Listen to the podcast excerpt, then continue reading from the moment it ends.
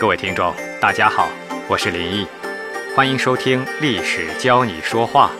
本节目由喜马拉雅 FM 独家播出。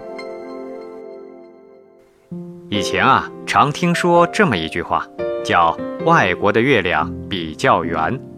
为了证明这一猜想，越来越多的人走出国门去看那里的月亮。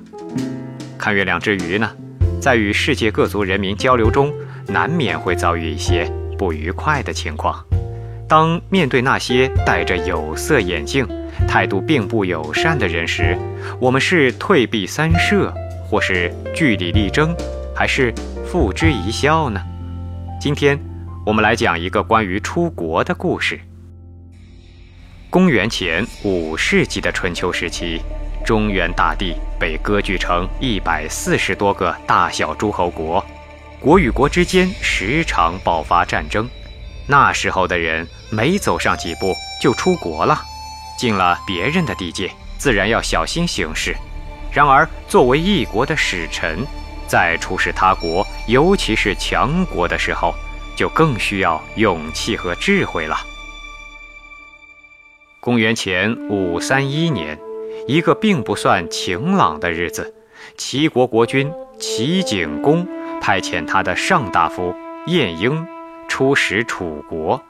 上大夫这个职位啊，相当于一国的总理，可见晏婴的这一次出访重任在肩。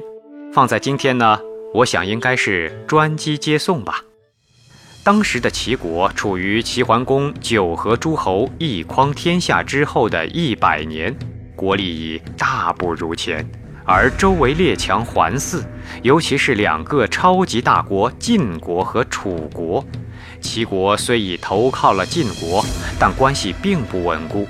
晋国时不时在齐国边境举行军演，喊杀声让齐景公夜不能寐。另一边呢，执政的楚灵王是个有名的战争狂人，两年前刚刚借机灭掉了陈国。如果不与他建立良好的外交关系，迟早会打上门来。为了让齐国赢得更多韬光养晦的时间，为了在大国争霸中赢得一席之地，为了不负齐国人民的厚望，我们的主角晏婴就出发了。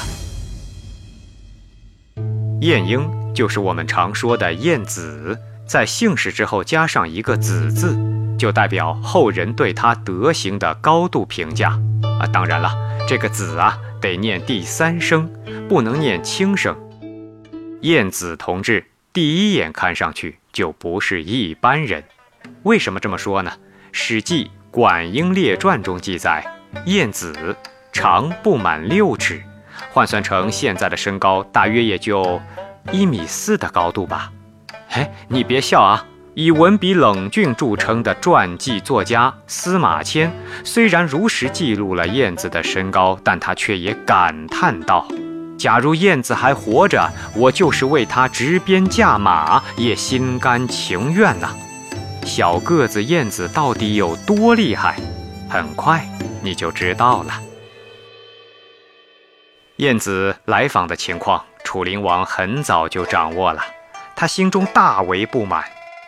齐王竟然派晏婴这么个小矮人来到我国，太瞧不起本王了！本王一定要给他点厉害瞧瞧。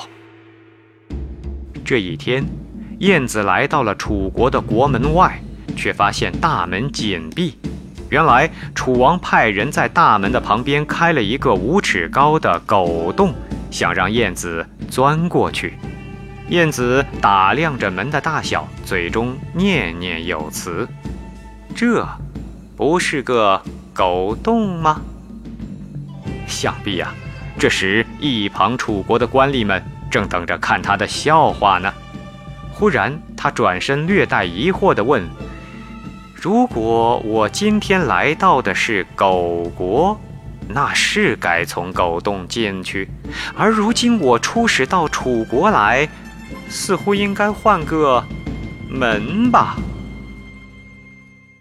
大家注意啊，这句话有两层意思。第一层是骂，骂楚国是狗国，灭了对方的威风。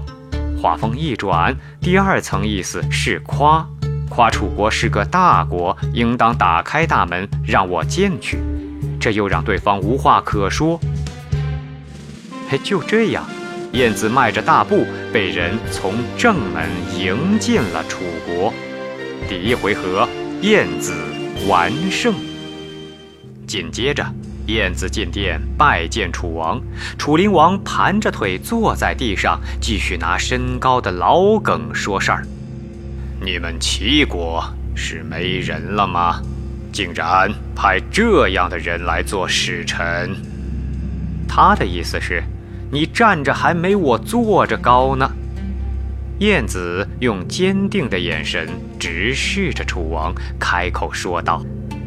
齐国首都临淄是国际大都市，有七千多户人家。我们伸出手，衣袖就可以遮天蔽日；我们挥一挥汗，就像天上下雨一样。人挨着人，肩并着肩，脚尖碰着脚跟，怎么能说我们齐国没有人呢？话音未落，楚王追问道：“哼，既然如此。”那为什么派你这样一个人来做使臣呢？燕子整了整衣衫，抛出了早就准备好的回答：“我们齐国派遣使臣，都是分配好了的。贤明的使者就去见贤明的君主，不孝的使者就派到不孝的君主那儿。而我是最无能的人。”所以就只好委屈一下，出使楚国喽。楚王听到这儿，立刻挤出了微笑，说道：“ 来来来，咱们喝酒吧。”好一个燕子！你说咱家里没人，我可不同意啊。你说我无能，那你也只配见我。齐楚辩论赛，齐国再下一城。话说楚王换人取来酒菜，晏子自然也得体的回应。推杯换盏之间，楚王正要使出他最后一招。在这儿呢，让我们先把时间往前调那么一点儿，回到楚灵王刚刚得知晏婴来访的时候，楚王问身边的谋士：“晏婴是齐国最会说话的人，脑子转得非常快。”你们快帮本王想一个治他的办法。左右谋士答道：“嗯，这还不容易。到时候我们绑一个人从你们面前走过，大王您就问这是什么国家的人，回答说是齐国人。大王再问他犯了什么罪，我们就说是偷窃罪。”楚灵王和燕子正喝着酒，预先排练好的宫廷闹剧就上演了。两个官吏夹着一个五花大绑的犯人走到楚王面前，楚王假装奇怪地问：“没看到我正在和燕子喝酒吗？绑着的人是哪个国家来的？”身旁的人立刻答道。啊，禀大王，他是齐国人，犯了偷窃罪。楚王立刻收起了笑容，用斜眼盯着燕子说：“你们齐国人，是不是都喜欢偷东西呀？”燕子并不急着回答，而是从果盘里拿起了一个橘子，端详了起来。心里一定在想：你们真当我傻？三番五次的拿我开涮，现在又来这么一出。于是燕子说道：“我听说这橘子长在淮河以南就是橘子，长在淮河以北就变成了枳，只是叶子的形状相似，但是吃起来味道却大不相同。这到底是什么原因呢？”我想啊，是因为水土不同。我们的百姓在齐国安居乐业，但是到了楚国就开始偷东西。难道说楚国的水土能让人学会偷盗吗？楚王连忙举起酒杯大笑说，哈哈哈哈哈哈哈，寡人怎么会想到去侮辱一位圣人呢？哎，真是自作自受啊，自作自受。楚灵王，一个后世称为暴君的人，在这一刻心中只有一个字。后来，楚灵王给晏子准备了厚礼。派人将他护送回了齐国。现在呢，让我们回一回神。这一波三折的故事里，我们的大圣人晏子在说话的技法上，其实只用了一招，就连破楚王三个回合。这个技法的名称叫做拟定准环境。拟定是指根据自我判断进行推导，也就是假设。准环境表示该环境未必就是最终的事实环境。拟定准环境的技法就在于把人和事都放入自己话语设定的环境中，达到改变讨论方向的目的。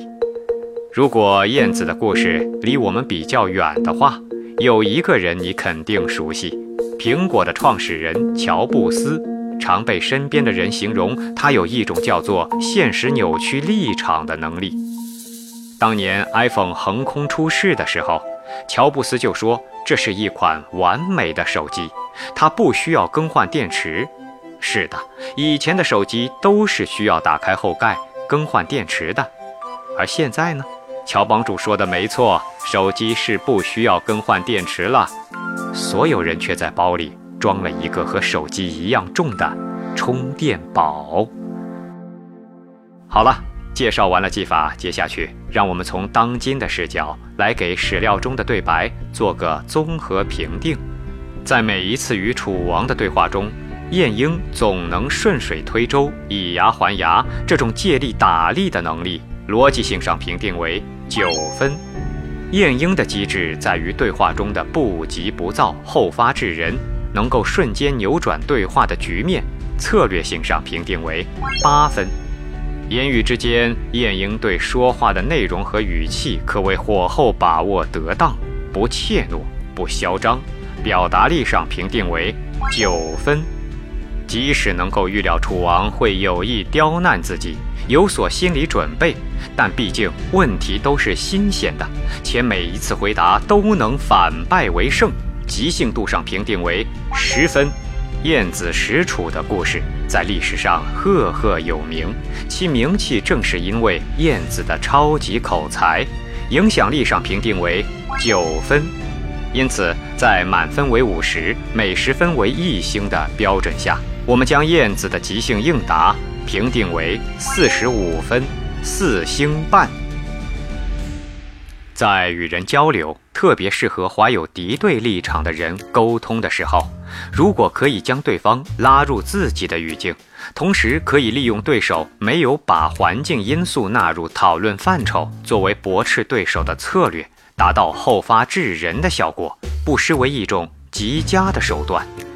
中国地大物博，南北方的差异不胜枚举，酒文化就是其中之一。